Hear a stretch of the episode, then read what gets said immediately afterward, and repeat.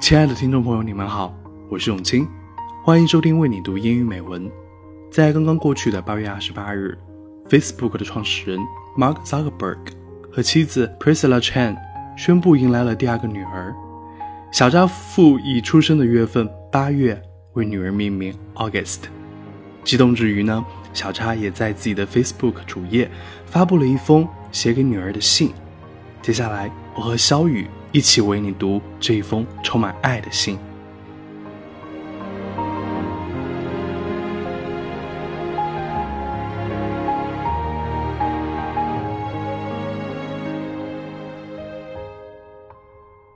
Dear August, Dear August, welcome, to, the, world.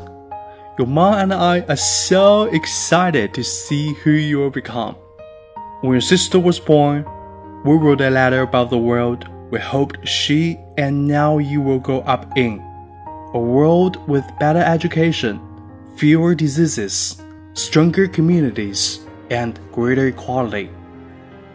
We wrote that with all the advances in science and technology, your generation should live dramatically better lives than ours. And we have a responsibility to do our parts to make that happen.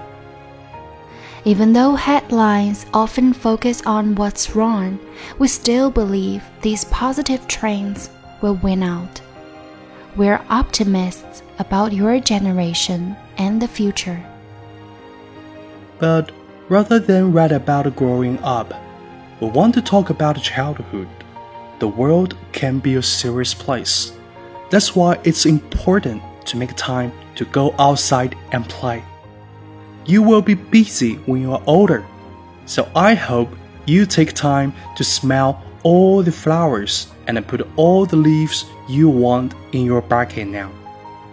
I hope you read your favorite Dr. Seuss book so many times you start inventing your own stories about the Viper of Vipe.